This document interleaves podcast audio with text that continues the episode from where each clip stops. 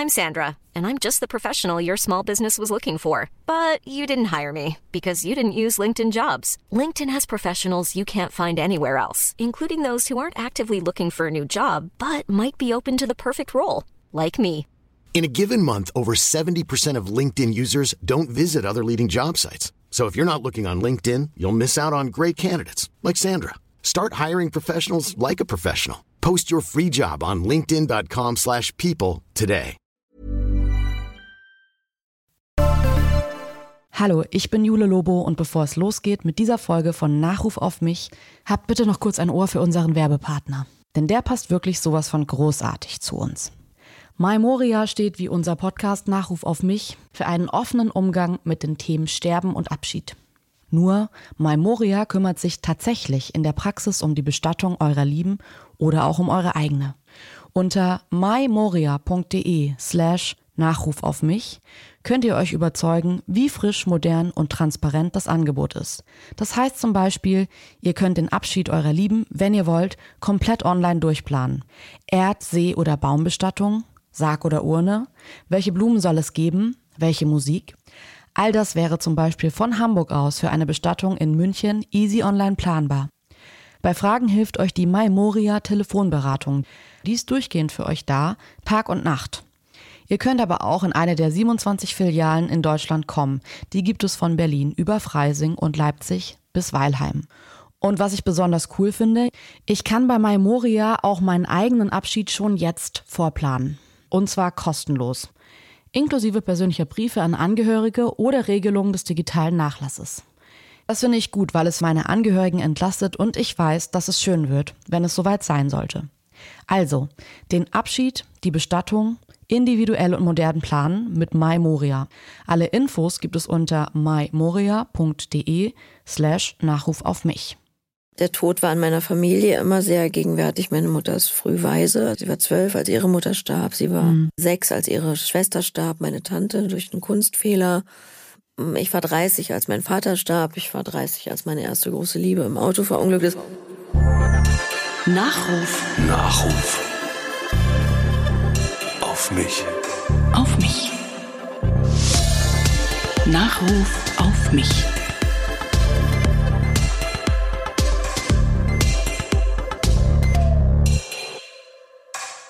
Hallo, ich bin Jule Lobo und das ist Nachruf auf mich. Ich spreche hier mit Menschen, die mich interessieren über ihr Leben und was davon übrig bleibt. Meine heutige Gästin ist ein absolutes Multitalent. Sie macht Theater, Fernsehen, Film, Hörbücher, singt, spricht synchron und das alles mit einer unvergleichlichen Stimme. Hallo Anna Thalbach. Hallo. Anna, ist es okay, wenn wir uns duzen? Ja, ist absolut okay. Gleich mal vorweg gefragt, hast du Berührungsängste mit dem Tod, mit Sterben? Äh? Nee, also ich habe, glaube ich, ein sehr gesundes Verhältnis zum Tod und zum Sterben. Erstens habe ich schon viele Menschen in den Tod begleitet oder ähm, erlebt, dass sie sterben. Und zweitens finde ich das, nee, ich finde das was ganz Normales. Dann jetzt nicht erschrecken, wir haben äh, für dich, genauso wie bei allen anderen Podcast-Folgen, einen Nachruf vorbereitet. Mhm. Meine Kollegin Doris Hammerschmidt hat sich durch dein Leben gewühlt, durch alles, was du so gemacht hast Ja, und okay. versucht, dahingehend einen Nachruf herzustellen, der vielleicht so gesendet werden würde, wenn du denn irgendwann sterben würdest. Mhm. Und das ist der Nachruf auf Anna Thalbach. Ach, Sie sind die Tochter. Wie oft wohl hat sie das gehört in ihrem Leben? Anna-Maria Joachim, genannt Thalbach, Tochter der Schauspielerin Katharina Thalbach und des Schauspielers Wladimir Weigel, Enkelin der Schauspielerin Sabine Thalbach, Urenkelin einer Malermuse von Dix Beckmann Ernst. Aber sie war nie nur jemand von. Das, sagte sie einmal, sei nur schwierig für Kinder, die sich selbst nicht sicher sind. Sie aber habe keinen Zweifel an ihren Fähigkeiten. Auf zum Rendezvous mit dem Ruhm.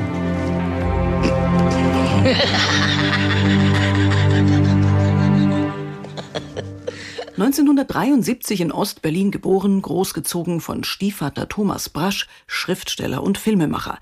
DDR-Erinnerungen hatte sie keine, fast keine. An das Babyinternat, die Kinderkrippe vielleicht gerade noch. Denn schon drei Jahre nach ihrer Geburt 1976 siedelte die Familie über, aus Ost nach Westberlin. Ziehvater Thomas Brasch hatte nämlich zuvor in der DDR Publikationsverbot bekommen und galt der Stasi als Feind der DDR. In seinem Film Engel aus Eisen spielte Anna Thalbach ihre erste Rolle mit sechs Jahren an der Hand der Mama der Kathi. Mich einer fragt, wir waren hier zu Besuch. Kannst du dir den Ring von Fingern ziehen soll. Die werden wir nicht los. Angst hast du, bloß weil der Kopf unterm Balken vorgeguckt hat. Kinder- und Jugendzeit waren weiter gefüllt mit Schauspielrollen. Ein Mädchen im Käthchen von Heilbronn auf der Bühne in einem Film mit Tony Curtis. Der Durchbruch mit Herzlich Willkommen von Haag Bohm. Die Ausbildung zur Grafik- und Modedesignerin hm, wohl eher weniger als eine Nebenrolle. Schauspielschule spielte gar keine Rolle. Dort wären sie ihr entweder in den Arsch gekrochen oder hätten ihr auf selbigen gehauen. So sagte sie es einmal. Ihre Vorbilder in der Jugend John Lennon und Marilyn Monroe. Anna Thalbach wurde nämlich am selben Tag geboren wie die Monroe. Du nervst, ich gehe jetzt zu Marilyn. Das bekamen Mutter und Ziehvater um die Ohren gehauen, wenn es mal wieder Stress gab. Das Revoluzerische richtete sich aber weniger gegen die Eltern, eher lernte sie es von ihnen. Oder in erster Linie von Ziehvater Thomas Brasch. Ihm war sie zeitlebens in großer Bewunderung verbunden, wie sie bei Lesungen seiner Texte betonte. Alle Leute, die Deutsch sprechen, sollten Thomas Brasch kennen. Mir ist kein Nachwuchs unter, untergekommen, der mit dieser Kraft und dieser Poesie und dieser Tiefe schreibt. Und deswegen müssen wir den Leuten weiter diese Worte um die Ohren hauen, weil die sind toll und tief und wichtig. Familie, ein wichtiges Thema. Die Talbach-Mädels. Sie kochten, lachten, verreisten zusammen oder sie standen alle drei auf der Bühne oder vor der Kamera. Richtig, drei. Denn in den 90ern kam Annas Tochter Nelly zur Welt und komplettierte die Schauspielerinnen-Dynastie. Einmal im Leben gab es sogar vier Generationen Talbachs auf einer Bühne. Anna und Katharina auf der Bühne, Nelly im Bauch von Anna und die Großmutter singend kam vom Band. Mit Mutter Kathi gab sie 2013 in einer Doppelrolle den alten Fritz, den preußischen König Friedrich II. Anna als Kronprinz und junger König, Katharina als alter Fritz. Ein faszinierendes wie gewagtes Wechselspiel mit Rollen und Geschlechtern. Oder Skandal, wie einer in den Kommentaren auf YouTube schreibt. Zitat. Diese ehrenhafte historische Persönlichkeit in dieser Art und Weise zu entstellen und zu einer Witzfigur zu degradieren, ekelhaft, würde dem Regisseur gerne die Fresse polieren. Was hat er auszusetzen an der Speise, die uns der Herrgott gibt? Sie ist so köstlich, dass ich es kaum wage, sie mit meinen Zähnen zu entehren. Papas Gott ist jedenfalls kein Gourmet. er wagt es, den Allmächtigen zu lästern? Ich bitte meinen lieben Papa um Vergebung, wenn ich ihn verletzt haben soll. Stimme, Sprache, Deutsch, Berlinerisch. Anna Thalbachs Lieblingsinstrument war die Stimme. Schon als Kind liebte sie Hörspiele. Es durfte auch mal gerne gruselig oder schrill sein. Konga, der Menschenfrosch, war eines ihrer Lieblingshörspiele. Sie selbst las unzählige Hörbücher. Christiane F., die drei Fragezeichen, Scheherazade und Schiller mal in sanftem Hochdeutsch, mal im Berliner Jargon, wie in Fräulein Gold. Es sieht sein Herz sicher anders, aber keine Sorge, ich will Sie nicht länger quälen. Ich habe schon verstanden und werde, wenn mich denn einer fragen sollte, offiziell folgende Version der Geschichte verbreiten.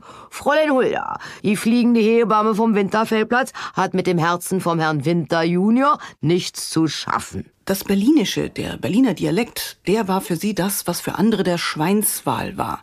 Eine vom Aussterben bedrohte Art, eine Sprache, die es zu schützen galt. Fehlte ihr sonst noch irgendetwas im Leben? Ein Mittelohrknochen und vielleicht die 50 Euro Begrüßungsgeld, die sie in einem Akt später Reue 2014 wieder an den Berliner Bürgermeister Wowereit zurückgab. Sie hatte seinerzeit nämlich zur Wende zweimal kassiert. Aber sonst mit wem sie gerne einen Monat lang tauschen würde, fragte eine Wochenzeitschrift sie mal. Ihre Antwort mit Gott. Vielleicht hat sie ihn ja jetzt getroffen. Und da Gott alles weiß und alles kennt, wird er sie vielleicht begrüßt haben mit Ach, Sie sind Anna Thalbach. Tja, gucken wir mal, wie er mich begrüßt, wenn es ihn denn gibt. Den, den Gott, die Gott. Kannst du mit dem Nachruf leben, beziehungsweise ja, sterben? Ja, also es ist natürlich so, so, so, so, eine, so mein Weg halt, ne? so die verschiedenen Stationen und ein paar sind dabei, ein paar nicht also ich habe mir eigentlich immer gewünscht, und das weiß auch meine Familie und jetzt wissen das auch alle, die das hören, ähm, ich habe mir immer gewünscht, ein, ein Grab mit einer Lichtschranke, wenn jemand da durchläuft, dass meine Lache da rauskommt. ähm, weil für mich ist der schönste, die schönste Gedanke, dass die Leute lachen und sich freuen, wenn sie sich an mich erinnern. Und da brauchst für mich nicht zwingend einen Nachruf, ja. der die Leute einschüchtert mit, auch guck mal, und das hat sie noch, und das, und ja. hier und da. Weil das würde mich, glaube ich, auch, wenn ich über jemand anders, den ich bewundere, trauern möchte, möchte ich nicht in Bewunderung trauern, sondern ich möchte einfach trauern. Hm. Und wirklich für mich entscheiden, was vermisse ich. Und ich glaube, die Leute, die mich kennen, werden sicherlich nicht meine Vita vermissen. Hm. Deswegen, aber ich würde es am Ende niemand, auch niemanden vorschreiben, wie er mir nachrufen möchte. Mhm. Ähm, das kann ich ja eh nicht mehr beeinflussen. Insofern soll es auch jeder ja. so, so haben, wie er es braucht am Ende des Tages. Also für mich, ich möchte äh, geliebt von dann gehen und, ähm, und dass meine Liebe, die ich zu geben habe, bei denen auch noch spürbar ist nach meinem Abgang. Hattest du schon mal so einen Moment im Leben, wo du dir dachtest, so, boah, krass, das war jetzt echt knapp, so eine Nahtoderfahrung oder ein Moment, wo du dir dachtest, ah, jetzt ist, bin ich mir richtig drüber bewusst geworden, wie endlich das Leben auch ist? Oh, das, damit konnte ich mich früh auseinandersetzen. Ich habe ähm, meiner Tante damals das Leben gerettet, als sie klein war. Möchte ich jetzt aber nicht ja. weiter ausführen. Aber auf jeden Fall war ich da sehr jung. Der Tod war in meiner Familie immer sehr gegenwärtig. Meine Mutter ist früh weise. Also ihre Mutter, sie war zwölf, als ihre Mutter starb. Sie war mhm. sechs, als ihre Schwester starb. Meine Tante durch einen Kunstfehler. Ich war 30, als mein Vater starb. Ich war 30, als meine erste große Liebe im Auto verunglückt ist. Also so, dass das ist immer so da gewesen und ich habe mich damit so viel beschäftigt, dass irgendwie ich glaube ich dann so früh verstanden habe, dass das da ist. Aber für mich war das auch nie so was Endliches. Also mhm. weil ähm, ich sehr schnell gelernt habe für mich, dass man die Personen, die sterben oder tot sind, dass es einen Ort gibt, wo man die wieder treffen kann. Das ist der Traum. Hm. Und das klappt bei mir ganz gut. Ja, okay. Und deswegen konnte ich mich damit auch gut arrangieren irgendwie so, weil ich gedacht habe, gut, dann ist das der Ort, wo wir uns wiedersehen, wenn, wenn wir das brauchen. Und dann hm. habe ich das so für mich angenommen und dadurch konnte ich immer ganz gut meinen meinen Frieden damit machen. Und weil es ja in der Regel auch so ist, dass die Menschen, die man selbst betrauert, das ja für einen, weiß man ja, dass die das gar nicht sich wünschen, sondern dass die wollen, dass man fröhlich ist und mhm. so lange wie möglich eine schöne Zeit hat und dass das dann auch die Aufgabe ist für die Hinterbliebenen, daran nicht zu zerbrechen, sondern zu wachsen und cool zu bleiben, bis die eigene Zeit gekommen ist. So. Ja. ja. Vielleicht kennst du das auch. Mir geht es so als Raucherin, dass einem oft von Menschen so casual im Stehen kurz gesagt wird, nochmal prophezeit wird, dass man wirklich früher stirbt, wenn man jetzt eine Zigarette raucht. Ja, aber weiß ich nicht, wenn du die dann interviewst, was die, was die so essen. Ja. Wer weiß, was bei denen dann rauskommt, so, ne, so schön Parabene oder weiß ich nicht, irgendwelches Chemozeugs, was die ganz, die soll man nicht alle so auf superheilig machen. also wenn das jetzt so ein, ja. so ein, Mönch zu mir sagt, weißt du, der noch nie ja. irgendwas getötet hat und ja. dann habe ich Respekt und beneide den für seine Disziplin. Aber von so bescheuerten Leuten, äh, weiß ich nicht, muss man sich nicht. Das ist wieder dieses Meinungsmache und Umerziehen. Be, be, be. Dann ja. leb's vor. Mein Respekt haben die Leute dann nicht, weil ich dann, ich denke mir dann so, ey, macht alle euer Ding, aber für mich ist das Rauchen ja nicht so, dass ich zum ersten Mal dann auf der Party im Stehen von irgendeinem Yannick höre, übrigens, wusstest du eigentlich, dass du jetzt früher stirbst? Ach so, krass, Yannick, danke, mhm. dass du mir das jetzt mal sagst. So. Ja, das sind dann so Spaßbremsen halt. Ja, es sind so Spaßbremsen. Ich finde es auch ultra übergriffig, so jemandem seinen Tod so in so einer Situation zu Aber das kommt immer wieder vor, dass das Menschen machen. Also es wird, wird auch wahrscheinlich nicht aussterben. Ja, aber ich würde sogar fast, ich habe die Theorie, dass ich fast sagen würde, RaucherInnen sind leben sogar ein bisschen bewusster, weil sie sind sich ja über diese ganzen Statistiken. Du machst jede Zigarettenpackung auf und es steht irgendwie drauf, neun von zehn Lungenkarzinomen sind durch Rauchen verursacht. Ja, aber man blendet es auch aus. Ne? Also ich meine, wenn du auch siehst vom Krankenhaus von der Lungenabteilung, was für diese Freaks, die haben wirklich Löcher in den Hälsen und stehen immer noch mit der ja. Kippe da. Also manche sind halt auch unbe... Be ich finde es halt, solange irgendwie Alkohol und Zucker nicht gleichgestellt wird, ja. finde ich diese Diskussion eh müßig. Also möchte ich mich nicht mit Leuten streiten. So, das, mhm. Jeder hat seine Sucht. Und äh, verzichtest du auf irgendwas so symbolisch, dass du dir sagst, dafür esse ich kein Fleisch oder so innerlich? Oder hast du das eigentlich? Also ich verzichte eigentlich auf relativ wenig. Also ich muss ich gestehen. Also ich esse gerne ja. Fleisch, aber ich kaufe gutes Fleisch. Mhm. Also ich, weil ich einfach Qualität mag. Und ich habe noch nie ein Auto gehabt. Weiß nicht, ob das zählt. Ich weiß jetzt auch nicht, also die Frage hat sich jetzt auch so ein bisschen so, als wäre ich Gott an der Pforte. der Nee, so also ich, ich persönlich wäre gerne noch gewissenhafter, als ich es bin, auf jeden Fall. Mhm. Geht noch was, ist noch Luft nach oben. Ja, geht mir auch so. Aber rauchen Seite- tue ich halt gerne. Ja. Und da ich jetzt nicht der Obersäufer bin, rauche ich halt. Ja. ähm, du würdest gern mit Gott tauschen, hat man gerade gehört, wenn man so einmal im Tag mit jemandem tauschen Ja, kann. die Frage kommt ja oft tatsächlich. Das ist eine beliebte Journalisten-Fragebogenfrage. Ich Ja. weiß auch immer nicht, was die dann psychologisch herleiten, je, je nachdem, was man geantwortet hat. Ich fand immer die Antworten blöd, wenn du meinst, ich wäre gerne der und der, wo, wo ich immer dachte, also ich will ja gar nicht jemand anders sein. Mhm. Also mein Beruf darf ich ja ganz oft jemand anders sein. Insofern habe ich das privat gar nicht das Bestreben und das Bedürfnis und ich bin down mit mir. Also ich brauche nicht tauschen. Aber dann war für mich Gott das Naheliegendste, weil erstens würde ich ihn gerne verstehen, ähm, wenn es ihn denn gibt. Ich bin ja jetzt nicht getauft, aber ich mache mir durchaus auch äh, philosophische Gedanken und dieses Abwägen von, von einer gottähnlichen Existenz. Für mich ist das tatsächlich so, eh alles so ein bisschen, ich will mich da nicht nicht in die Nesseln setzen, aber schon sehr auf tönernen Füßen, dass da sozusagen ein Wesen verantwortlich ist äh, für, für alles und vor allem auch den Überblick hat über alles. Und, und ähm, für mich ist auch alles, was so mit Strafe agiert und so, finde ich schon mal wahnsinnig unsympathisch. Also das würde ich Gott wahrscheinlich als erstes sagen, bevor ich ihn von irgendjemandem grüße, würde ich erstmal sagen, was mal. Also ich bin nicht ganz down mit seinem Konzept und das wäre sicherlich das Erste, was ich dann mit Gott besprechen wollen würde. Aber ich würde vor allem mit ihm tauschen, weil ich denke, da könnte man was reißen. Ne? Da- Das wäre jetzt nämlich meine Frage, so wenn du halt wirklich so die eine Sache dann wirklich verändern könntest als Gott einen Tag, Mhm. Ja. was wär's denn?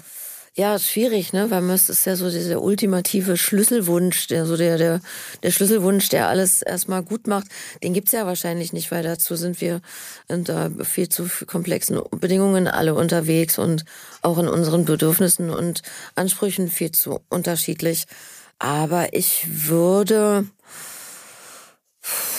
ja, weiß ich so, die, die Erkenntnis der Notwendigkeit, vielleicht als Fähigkeit dem Menschen noch als scharfen Sinn so vielleicht versuchen mitzugeben, damit nicht immer alles als als was äh, Negatives empfunden wird, als ein Verlust, wenn man bestimmte Lebensformen aufgeben muss, weil es einfach gerade angesagt ist. Sondern dass man da, also dass man eben nicht sagen muss, was, ich, hab- ich muss eine Maske tragen, ich bin nicht mehr frei, ich bin nicht mehr frei. ähm, wo du sagst, ja, doch.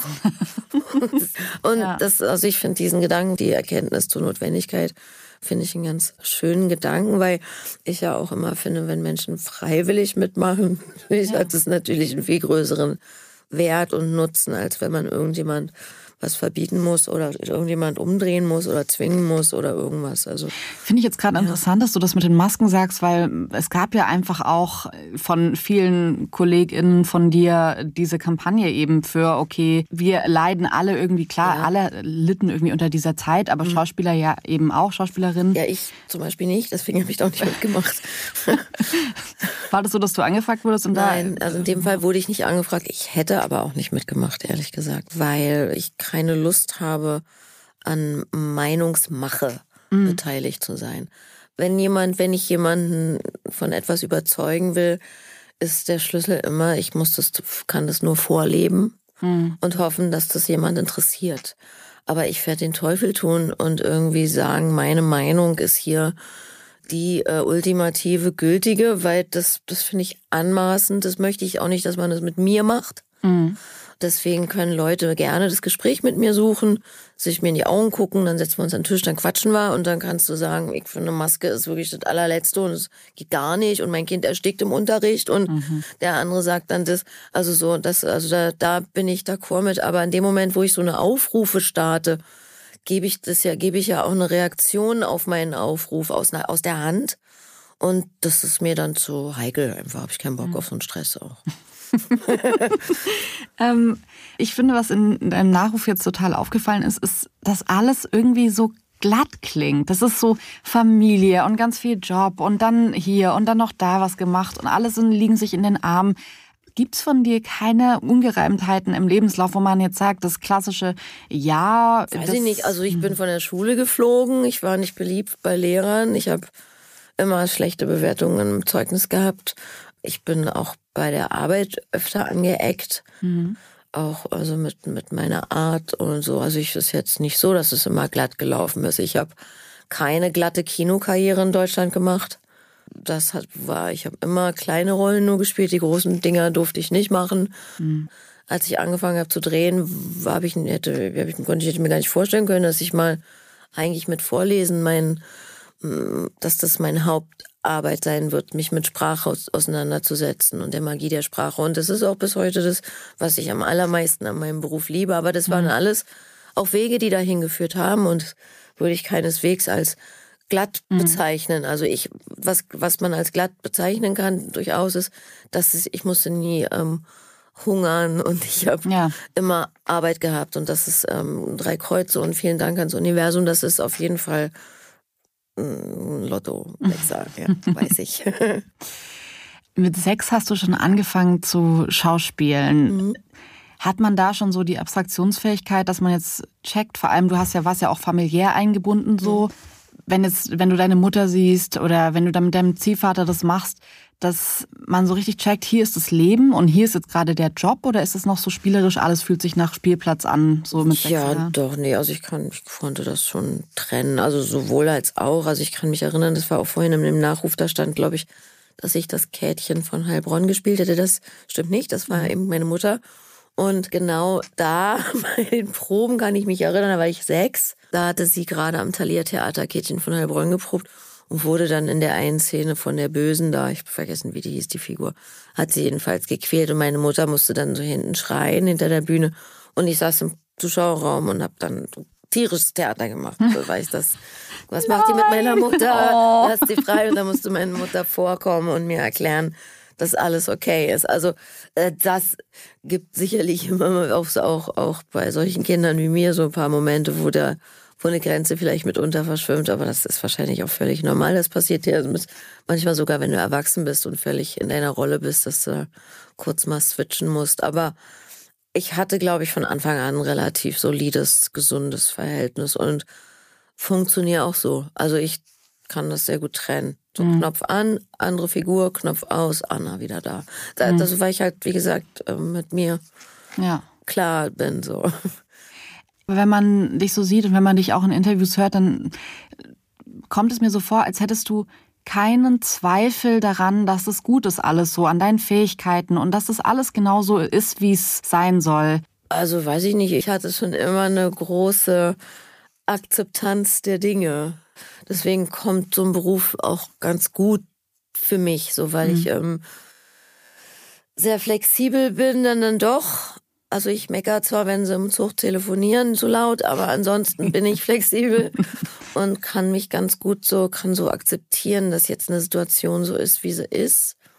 Und habe aber auch trotzdem immer noch so den Revoluzer, der eben die Erkenntnis zur Notwendigkeit besitzt und weiß, okay, da lohnt es sich, hm. zum Meutern oder nochmal und unbequem was, zu sein. Ja. Was macht man dagegen, dass es nicht in so einer vollkommenen, was ja manche SchauspielerInnen, auch andere KünstlerInnen haben, dass man in so eine völlige Selbstüberschätzung mit, ich möchte jetzt, bin Mariah Carey, ich brauche jetzt nur noch weiße Rosen, wenn ich spiele, weil ansonsten kann ich nicht auf meinem Level ja, spielen. Das, also ich meine, man, das ist natürlich bei den Sängern darf man nicht vergessen, dass das nochmal eine, also ich weiß das von der Oper und so, dass ähm, also auch wenn man Opern inszeniert, das ist immer sehr wichtig, wo dann der Sänger steht, bei welcher Arie, ob er da überhaupt laufen kann, weil er muss ja an den entsprechenden Stellen Luft holen für die nächsten mhm. Töne. Also das, da ist noch sehr viel technisches Handwerkzeugs und nicht nur, oh, so, ne? also es geht schon ein bisschen darüber hinaus und die sind sehr empfindlich, diese Stimmen. Das heißt, wenn es wirklich zieht, dann, dann kriegen die die ganz hohe Note nicht an dem Abend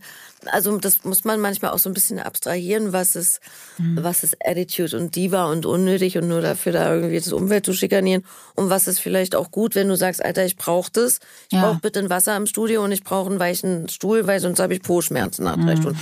So, also so, dass das, ähm, man lernt natürlich auch so ein bisschen seine Bedürfnisse einzudenken, aber ich glaube, dass wenn du ähm, als also bei mir ist als Künstler, ich dadurch, dass ich so viele Sachen mache, komme ich, glaube ich, gar nicht dazu, mich so an einer Stelle so wahnsinnig um dich selbst zu drehen. Ja, also weil das irgendwie, dann bist da bin ich da beim Drehen, da benehmen die sich so, dann fahre ich zum äh, mit Theatertournee, dann ist es wieder was völlig anderes. Dann bin ich bei irgendeiner Hast du nicht gesehen Party, da denkst du wieder, du bist Eva Longoria. dann bist du wieder bei der Buchhandlung XY in Buxtehude in einem Fernfahrerhotel. Also ich habe ja. so viel Einblick und so viel Abwechslung, glaube ich, dass ich da gar nicht so dazu komme. Mhm. Und ich mich interessiert es auch gar nicht so sehr. Mhm.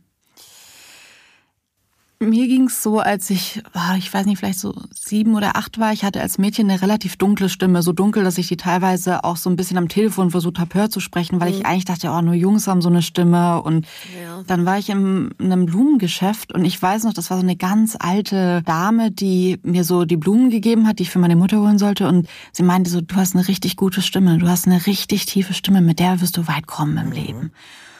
Und das war ein Kompliment und es war ein zum richtigen Zeitpunkt der richtigen Person begegnet, die das Richtige gesagt hat. Und zwar, das ist dein USP, das ist dein Markenzeichen. Mhm.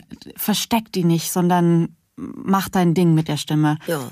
Gab es bei dir so Personen, Menschen, vielleicht auch in Bezug auf deine Stimme, wo du, oder hast du früh gemerkt, einfach so, das ist, das ist es, das ist mein Ding? Nee, eigentlich gar nicht. Ich habe es eigentlich gar nicht so früh gemerkt. Also was ich, ich hatte halt früh das Lesen mhm. ähm, dass ich das halt schon mit vier konnte. Wie hast du dir das beigebracht? I don't know, ich, ich weiß es nicht. ich kann es dir nicht sagen. Das, äh, mein Programm hat das war in mir drin irgendwie schon vorinstalliert, dieses Programm lesen. Aha. Dafür habe ich es auch nicht besonders mit Zahlen. Also es ist schon eher, ausgleichende Gerechtigkeit. Genau, absolut, absolut. Aber äh, das war schon, das hat mich natürlich schon sehr früh naja, man lesen bildet halt wirklich, was soll ich sagen. Und dadurch war mein Horizont schon in einem frühen Alter sehr, sehr weit ja. gesteckt. So dadurch hatte ich so ein großes Pfund Selbstsicherheit. Was ganz toll war, war, als ich das erste Mal sprechen sollte auf der Bühne. Da war ich knapp 19 und bin da eingesprungen für eine Kollegin, eine Woche vor der Premiere. Das war ein Stück was Werner Schröter damals inszeniert am BE, mit Martin Wuttke in der Hauptrolle und Eva Mattes, äh, Monsieur Verdune, ein Chaplin-Film, wo, wo Chaplin so einen Heiratsschwindler gespielt hat. Dann war, natürlich war das irgendwie das Berliner Ensemble und da wusste ich, oh Gott, meine Oma ist da schon aufgetreten und meine Mutter und jetzt kommen, gucken die da alle und, ich, und meine Mutter war ja auch schon sehr bekannt für ihre Stimme und so weiter. Also und dann Martin Wuttke und Eva Mattes waren auch schon sehr bekannt für ihre Stimme. Und jedenfalls hatte ich sehr große Angst und sehr großen Respekt und habe dann auch gesagt, da vielleicht könnte er mal ein Sprecherzieher über meine Stimme hören und mir so ein gutes Feedback geben und und ich ging ihm rein zu dem Sprecherzieher und sagte zu ihm, ähm, ja, alle sagen, ich bin zu leise. Und dann hat er gesagt, das ist überhaupt nicht der Punkt, mhm. wie laut und wie leise, sondern der Punkt ist eigentlich, was sie senden. Mhm. Und oftmals hört man leisen Leuten viel besser zu. Und das hatte ich, eigentlich habe ich das bis heute beim Spielen, auch auf der Bühne, dass ich gar nicht darüber nachdenke, mhm. hört mich jetzt einer, sondern dass ich mich so darauf fokussiere, was ich sagen will und was ich, dass das meistens klappt. So ein bisschen so, so Yoda-mäßig. ich habe das noch nie gehört, dass jemandem ein Mittelohrknochen fehlt. Was, ja. Was, was bedeutet das denn? Hat das irgendeine Bedeutung oder wie hast du das gemerkt? Und nee, ich habe das gar nicht gemerkt, sondern das, ich ähm, habe beide Mittelohrknochen fehlen mir, links und rechts. Okay. Auf beiden Seiten. Das, ähm, ich hatte eine Mittelohrentzündung als Säugling und der Mittelohrknochen war so vereitert, Ach, krass. Dass man das zumindest noch im DDR-Krankenhaus, ich weiß nicht, ob das im Westen anders war. Keine Ahnung, I don't know, ich will hier keine Legenden spinnen. Auf jeden Fall, kurze Rede, lange Sinn, äh, wurde mir der rausgemeißelt auf beiden Seiten. Und merkt, also spürst du da irgendwas oder ist also, das irgendwie? Also ich beim ganz tiefen Tauchunterricht früher war das mit dem Druckausgleich so eine Sache, aber jetzt bei Flügen eigentlich nicht. Okay.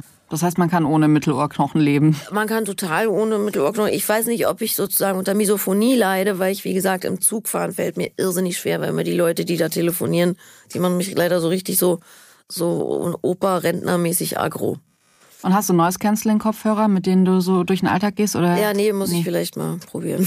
Also fand ich tatsächlich, Hilft, ich, ne? ich habe welche bekommen und dachte mhm. am Anfang so, ich habe auch, ich habe so ein ganz absurdes kindliches Vorstellungsvermögen von Technik mhm. und dachte, wenn man das einschaltet, hört man gar nichts mehr. Aber du hörst nur die Telefonierer nicht mehr oder wen? Du hörst, ja, das wäre gut. Du hörst tatsächlich die Hintergrundgeräusche nicht mehr so ja. doll. Und das sorgt dafür, dass du dann auf so einer langen Fahrt da rauskommst und das Gefühl hast, du warst zu Hause in der Stille und hast Entspannungszeit gehabt. Okay. Was auf einer langen Zugfahrt natürlich super ist, dass du rauskommst und entspannt bist, vor allem wenn man sich triggern lässt von solchen. Ja, ich bin da richtig ganz schlimm. Mit mir möchte weißt auch. du dann so richtig rum? Naja, ich versuche es immer erst nett und dann werde ich irgendwann unfreundlich. dann ist es mir peinlich. Du hast ja auch schon viel geschauspielt und bist auch schon gestorben wahrscheinlich, oder in Rollen? Ja. Also, ja. Mhm. Macht man sich darüber Gedanken? Ja, oder? nein, man musste das. Ich, ich war mal auf so, auf so einer Tagung von äh, von so Hospiz-Mitarbeitern und weil die ja in ihrer Ausbildung auch so Rollenspiele machen, um zu gucken, wie das mit den Angehörigen und so weiter. Und die haben mich eben auch gefragt, wie spielt man Sterben? Und darauf kann ich nur antworten, man spielt ja nicht Sterben. Also ich meine, da muss man ja auch unterscheiden zwischen mechanischen Vorgängen. Erstickst du, äh, schläfst ja. du ein, stirbst du unter Druck, unter Schmerzen, unter whatever. Also das ist ja erstmal eine, da gibt es einmal die Mechanik des, des Sterbens. Und wenn du eine Figur spielst, spielst du natürlich auch das, das, Ende dieser Figur und das ist ganz unterschiedlich. Wenn es der Bösewicht ist, geht es darum, dass das Publikum sich ganz doll freut, dass der ganz doll doof gestorben ist, ja. weil er es verdient hat. Wenn jemand stirbt, mit dem du, wenn es Leonardo DiCaprio ist, dann soll er möglichst bildschön im Eis äh, versinken. Also das ist ja meistens hat das Sterben an sich ja noch eine Verbindung zur Lebendigkeit in, in, einer, in einer Bebilderung. Ich habe das mal in einem Podcast gehört von ähm, Polizisten, die eben meinten, dass man da so wenn man stirbt, dass es halt ganz anders ist und die haben fast sich so ein bisschen beömmelt, wie es so in einem Tatort an einem Sonntagabend ist, dass das halt eigentlich ein, in Anführungszeichen, schönes Sterben ist und dass natürlich das überhaupt nichts mit dem echten Sterben, mit dem nein, Geruch, also, mit allem zu tun Nein, hat. das kommt natürlich dazu. Also so die echten Toten, die ich gesehen habe und da war das schon auch ein bisschen anders. Du hast echte Tote im Sinne von äh, Familie, Verwandte, ja. Genau. Und auch Autounfall habe ich auch schon gesehen. Ach krass, okay. Ja. Sowas bleibt für immer im Gedächtnis, oder wenn man das mal gesehen hat? Bei mir auf jeden Fall. Der Tod ist ja so ein bisschen Tabuthema und ich, was ich so interessant finde bei dir, habe ich in der Vorbereitung jetzt auf diesen Podcast gehört, ist, dass du für mich gefühlt keine Tabuthemen hast. Gibt es irgendwelche Bereiche, wo du sagst, das ist ein Tabuthema für mich, da rede ich nicht gern drüber. Also ich meine, der Tod ist es ja nicht, sonst wärst du nicht in den Podcast gekommen. Irgendwelche Dinge, wo du sagst, ey, das, da mache ich immer Halt vor oder da merkst Weiß ich nee. nicht. Also ich finde es natürlich immer schwierig, über Leute zu reden, die nicht da sind. So Privatgeschichten, wo Menschen nicht dabei sind und sich auch dazu äußern können. Finde ich so ein Tabu, glaube ich.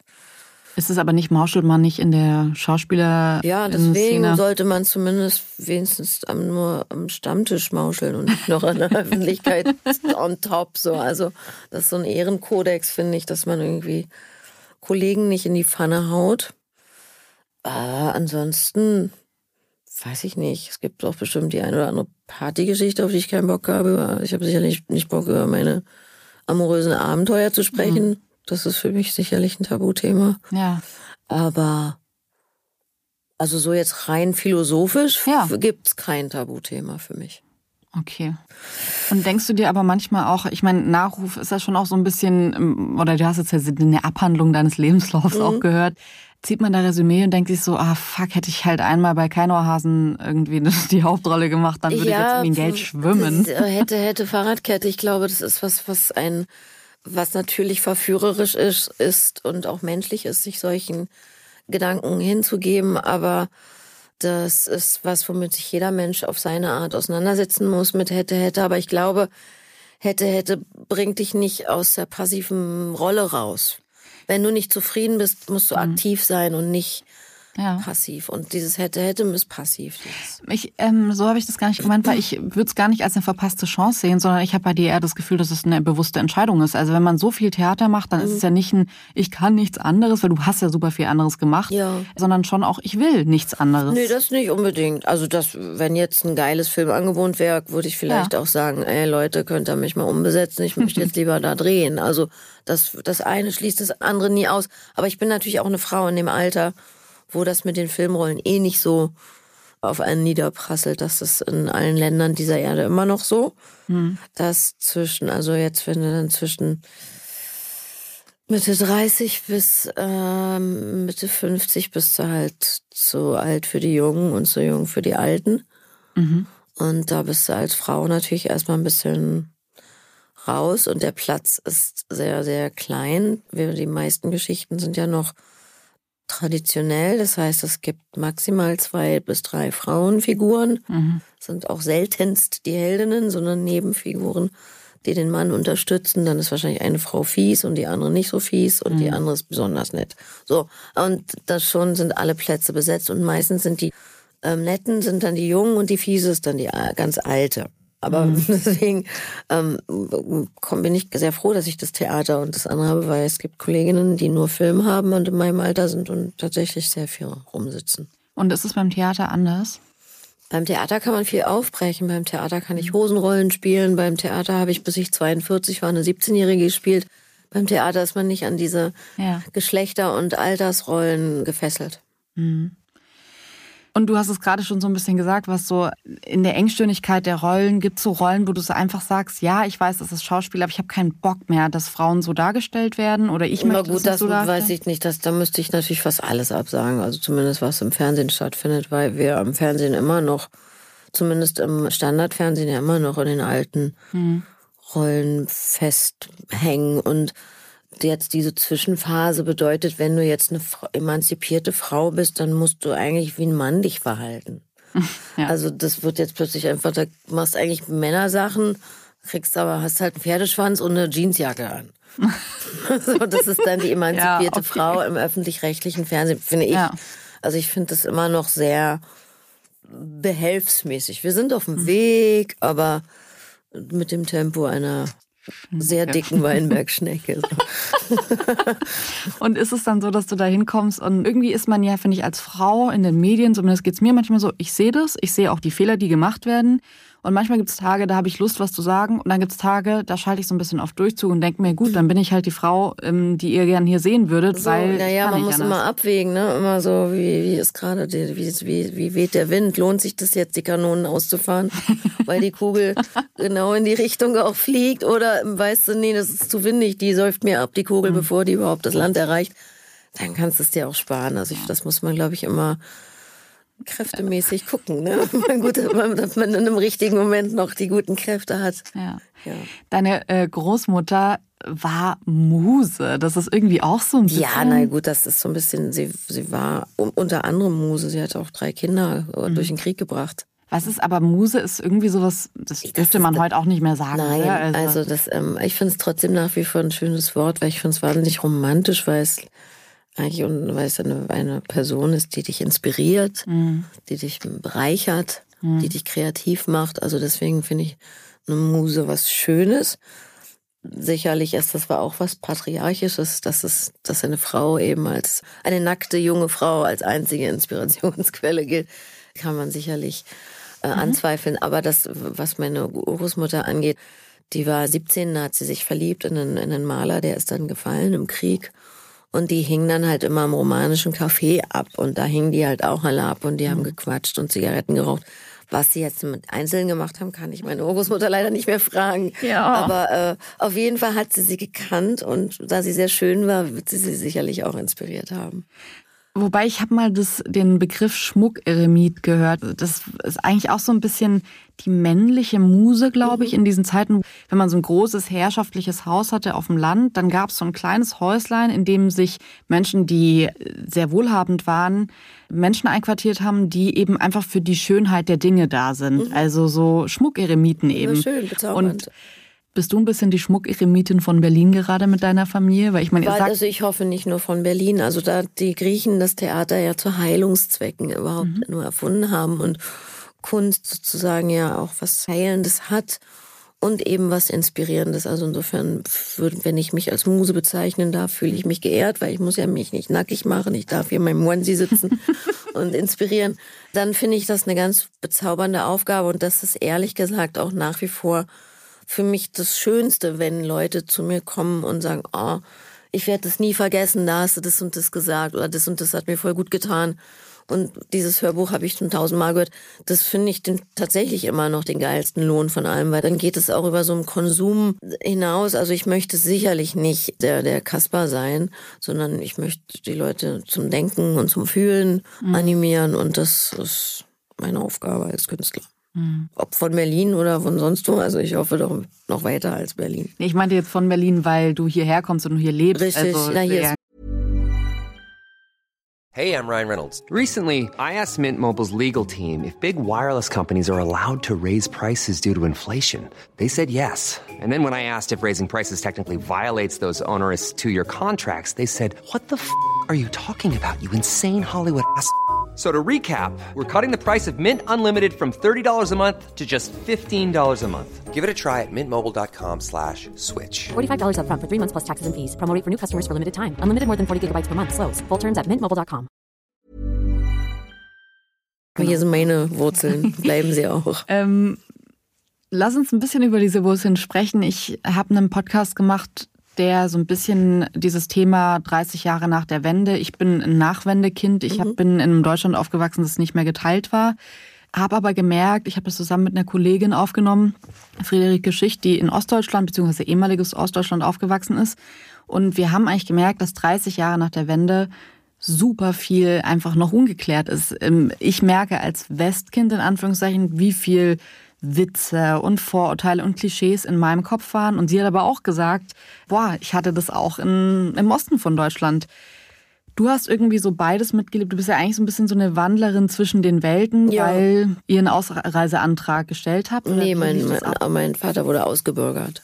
Wegen, okay. wegen der Veröffentlichung seines Manuskripts. Und dann seid ihr rübergegangen und du hast eigentlich, wo zählst du dich dazu? Bist du Berlinerin einfach ja, oder ist es Berlinerin? Also ich bin sicher, ich habe also kurz nach der Wende habe ich mal gesagt, ich bin Wossi, so eine Mischform, ja. weil ich natürlich dadurch, dass meine Eltern halt ja intellektuelle Linke auch waren und denen ja was an der DDR lag oder zumindest lag es meinen Eltern viel daran und vor allem meinem Vater eine Antwort auf den Faschismus zu finden. Und das war ja, das sind ja alles noch Generationen, die da in der kompletten Vollaufarbeitung des Zweiten Weltkriegs eigentlich sich befanden und da ja auch noch viele Traumata von Vätern und Großvätern ja noch in so vielen Familien wie so eine Wolke waren und man ja bis heute nicht immer noch nicht wirklich abschätzen kann, was das macht mit den Seelchens, ja. wenn auch Traumata weitergegeben werden an die nächste Generation. Und da wurde ja mit Psychologie und Aufarbeitung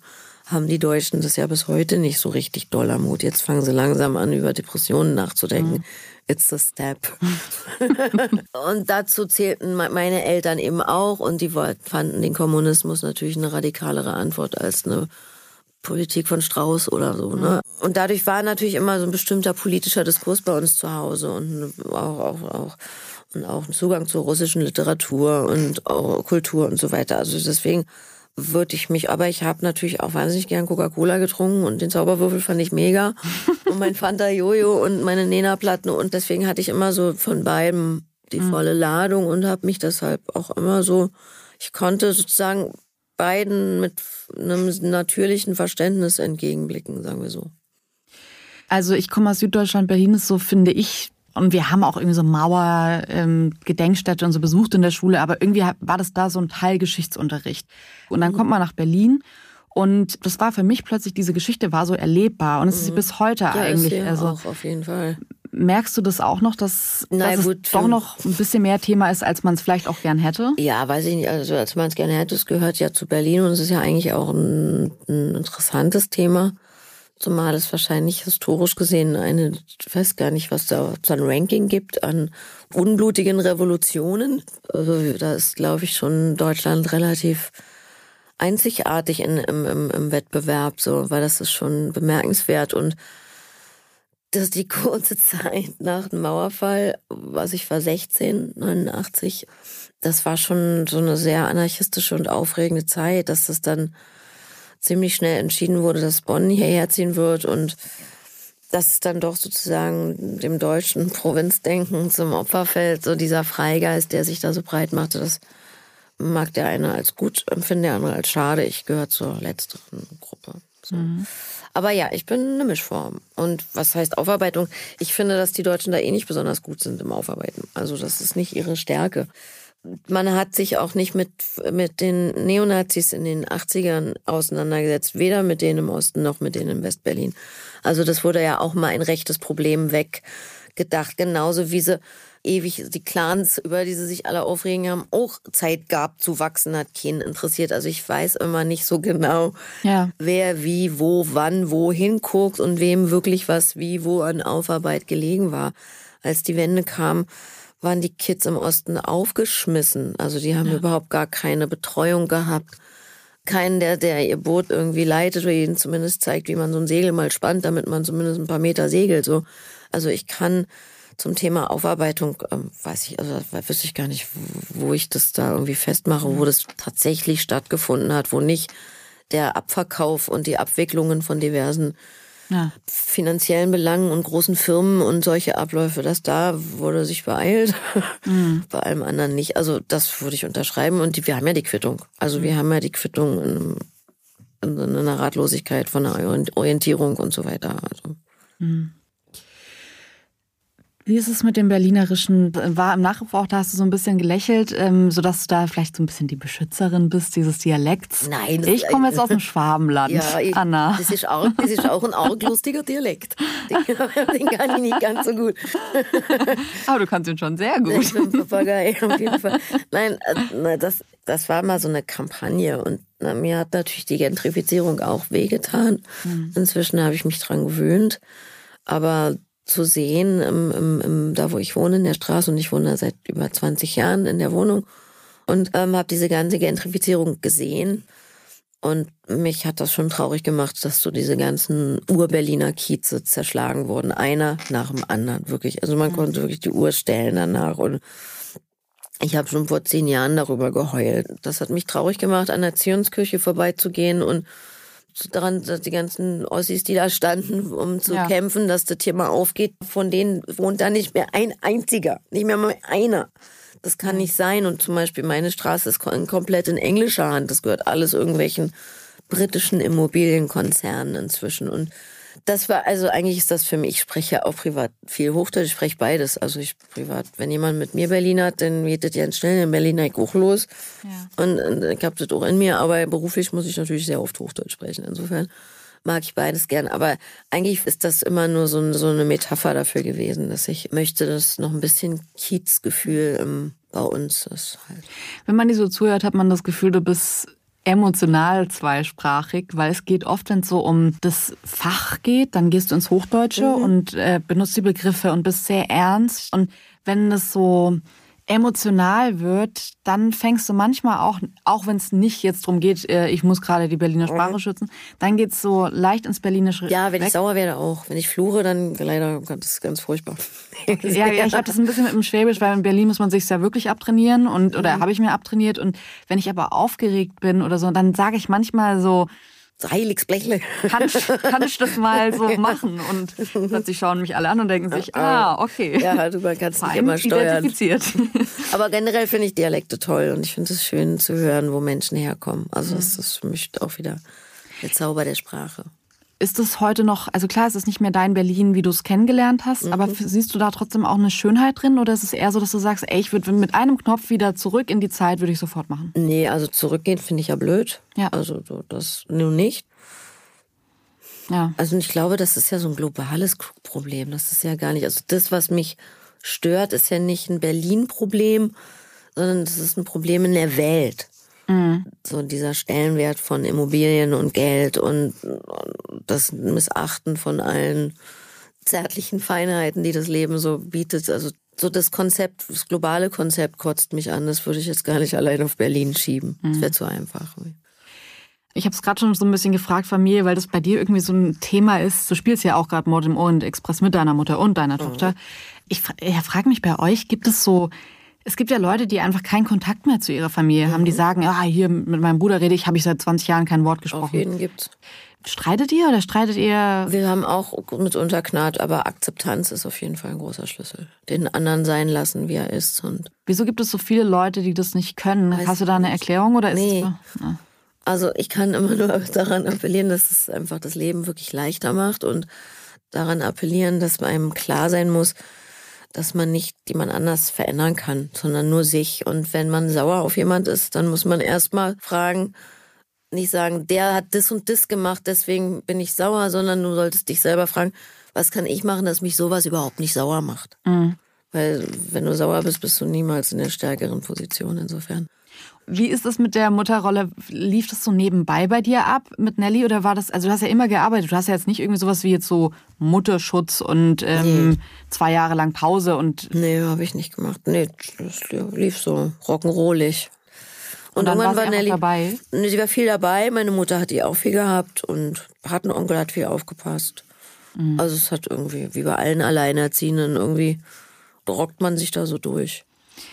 Also ich habe vor ein paar Monaten meinen Sohn bekommen und ich habe gemerkt, dass es ist mein erstes Kind gewesen und ich habe total gemerkt, wie sich meine Sicht auf den Tod verändert hat, mein Blick auf den Tod durch dieses Kind. Ich sehe den an und denke mir, boah, ich ja. weiß, dass ich auf keinen Fall sterben darf, weil ich weiß, dass es für ihn gerade echt scheiße wäre, wenn er irgendwie so dieses Trauma ohne Mama aufzuwachsen. Korrekt. Ja, nein, das verändert auf jeden Fall alles. Mir geht's aber auch so, auf der anderen Seite bin ich trotzdem auch noch Tochter meiner Mutter und bin mhm. manchmal auch Kind und denke mir halt so diesen kindlichen Wunsch, ich will nicht miterleben, dass meine Mama stirbt, was meine Mutter sich wahrscheinlich das Gleiche denkt, ich will nicht miterleben, dass mein Kind stirbt. So sieht das mal aus, so, das ist halt dieses, also ich habe immer gedacht, wenn du so als Mutter, wahrscheinlich als Vater auch, aber als Mutter machen sie eine typische Handbewegung für einmal schuldig. Mhm. Ja. Weil sobald du Mutter bist, bist du immer in dieser Abhängigkeit der Sorge, zuerst zu gehen oder davor oder der andere geht zuerst. Ist, man weiß gar nicht, was man schlimmer findet. Ja. Ich glaube, wenn man sich dann einfach damit abfindet, dass das Leben ist das Leben und der eine geht zur rechten Zeit, der andere geht ja. vor der Zeit und man muss es einfach akzeptieren und wie das ist und sich nicht von Ängsten leiten lassen mhm. oder von der Kristallkugel, die man nicht hat. Mhm. Meine Großmutter hat immer so uns Geld gegeben, hat immer gesagt, im Schwäbischen natürlich, ich geb's immer lieber mit einer warmen Hand. Ich gebe das Geld lieber mhm. mit einer warmen Hand, ähm, was ja irgendwie so ein bisschen morbide ist. Ich habe das ganz spät erst gecheckt, was sie damit meint, dass die Hand noch warm ist mhm. und eben nicht das Vererben. Gibt's bei euch in der Familie, gibt's so, redet ihr über den Tod so oder über Testament? Oder ja, über, sowas reden wir auf jeden Fall. Als normales Thema oder ist das schon so ein, gibt's auch so äh, geflügelte Sprüche bei euch, dass man sagt, ey, also die Anna hat schon gesagt, die möchte, möchte auf jeden Fall verbrannt werden oder möchte auf jeden also Fall. Also wir sind sehr offen damit und jeder weiß irgendwie, wie der andere das gerne hätte, doch. Ah, okay. Und, äh, das ist kein Tabuthema. Nö, gar nicht. Also überhaupt, wirklich gar nicht. Du hast vorhin schon gesagt, dass auf deinem Grabstein, also eigentlich ist ja so diese Lachschranke, die soll mhm. hin. Mhm. Gibt es aber noch irgendwas anderes, dass du sagst, ach, ich könnte mir vorstellen, dass da irgendwie ein Zitat oder ein Satz drauf Komme ist? Komme gleich wieder, könnte da draufstehen. Einfach aus, damit die Hoffnung einfach bleibt. Okay, und das dann noch mit dem Lacher ist natürlich, also die Inszenierung ist perfekt. Eigentlich. Oder? Ich finde auch. Das darf, ich glaube, da würden die anstehen, um da mal vorbeizulaufen. Es wäre auf jeden Fall so. Es gibt ja eh, ich meine, es wird wahrscheinlich bei eurer Familie dann auch so sein, es gibt ja so Promi-Gräber auf dem Friedhof. Also bei dem unserem Promi-Grab, wo meine Mama noch Platz hat, am Dorotheenstädtischen Friedhof, ist dann für mich und Nelly kein Platz mehr. Ah, ach Wahnsinn, okay. Mhm. Also das wissen wir schon. Okay, oder wir werden, oder wir müssen uns noch mehr anstrengen und noch berühmter werden als alle zuvor und dann. Dann kriegen wir so ein Mausoleum. Dann kriegen wir so, ein richtig, eine geile Bude aus Marmor, genau. ähm, du hast wahrscheinlich für dich ein Testament gemacht, aber gibt es sonst noch so irgendwas? Man hört dann immer diesen Satz, ich würde gern noch irgendwie den Film spielen oder noch mal bei der Oper singen oder so. Hast du das im Kopf, dass du dir denkst, aktiv an deinem Leben so an Träumen arbeitest? Also ich denke mal, solange ich lebe, habe ich auch noch solche Nochs. Mhm. So, ich glaube, die werden sicherlich mein, meine Lebenszahl überdauern, die, was ich noch alles gerne machen würde im Leben, weil es so viele tolle, interessante Dinge gibt auf der Welt, die man ausprobieren könnte. Ob das jetzt Molekularküche ist oder ja. Falkenzucht oder Teppichweben, ich finde alles irgendwie spannend und aufregend. Also es ist, oder das Schuhmacherhandwerk in Florenz, keine Ahnung. Mhm. Also so das würde ich sagen, ein Leben reicht ja gar nicht aus, um all die schönen Dinge auszuprobieren, die die Welt uns anbietet. So. Und deswegen, aber ich möchte halt auch nicht zurückschauen und sagen, ach, hätte ich doch bloß. So in diese, da möchte ich nicht hin. Mhm. Oh, ich finde es gerade so ein schönes, ich habe eine richtige Träne im Auge wegen oh, dem, ähm, ein Leben reicht ja gar nicht aus und so viele schöne Dinge. Ich habe noch acht schnelle Fragen mhm. am Ende, auf die du auch schnell antworten kannst, wenn du möchtest. Falls dir was dazu einfällt, mhm. kannst du aber natürlich auch immer skippen. Von welchem Traum hast du dich verabschiedet? Sehr reich zu werden. Davon hast du dich jetzt schon verabschiedet? Ja, ich will auch nicht damit machen. Zu blöd. Ähm, was kannst du besser als die meisten? Vorlesen. Gibt es eine kindliche Abneigung, die du noch nicht überwunden hast? Kindliche Abneigung, die ich noch nicht überwunden habe. Nö, eigentlich nicht. Hm. Fällt mir gerade nicht ein. Gibt es jemanden, bei dem du dich entschuldigen musst noch? Oh, bestimmt bei einigen. Also doch, bei zu manchen Menschen war ich ein bisschen sehr unfreundlich. Es tut mir leid. ein bisschen sehr. Hast du einen Geruch, den du nie vergisst, mit dem du irgendwas ganz Besonderes verbindest? Oh, das sind, glaube ich, viele Gerüche. Das müsste ich da, weil man weiß, glaube ich, auch, dass über die Nase noch viel mehr Erinnerungsdinger getriggert werden. Also so eine bestimmte, so, ja, so ein bestimmtes Linoleum erinnert mich natürlich an sämtliche Schulen und Kindergärten mhm. und so. Ja. Linoleum ist so ein sehr spezifischer Geruch. Würdest du, wenn ich dir jetzt einen Brief hier hinlegen würde, würdest mhm. du gerne wissen, wann du sterben würdest, wenn es auf dem Brief draufsteht? Nee. Nee. Willst du nicht reinschauen? Nee, ich müsste ja den anderen Bescheid sagen. Das würde mich in so eine Verantwortungsposition bringen. Also, ich, nee. Was sollen Leute über dich erzählen? Oh, ich hoffe die wildesten Geschichten. Also wahrscheinlich sehr viel Unwahrheiten und hoffentlich sehr viel lustige Dinge. Das würde mir schmeicheln. Und letzte Frage, gibt es ein Motto für unsere HörerInnen da draußen, die das dir irgendwie weitergeholfen hat? Wirklich ein Lebensmotto, das ist ja immer so dahingesagt, aber... Mhm. Mit der Ruhe eines Butlers. das ist ein Mantra, ja. was ganz oft hilft. Kann ich sehr weiterempfehlen. Anna Thalbach, vielen, vielen Dank, dass du dir die Zeit genommen hast. Danke fürs Zuhören. Mach's gut. Mach's besser. Nachruf auf mich. Nachruf auf mich ist ein Podcast von Zebra AudioNet. Idee, Redaktion und Produktion Doris Hammerschmidt und Frank Busch, Medienproduktion München. Moderation und Redaktion Jule Lobo. Ausführende Produzentin Tina Jürgens. Anregungen und Feedback gerne an info at zebra-audio.net. Nachruf auf mich.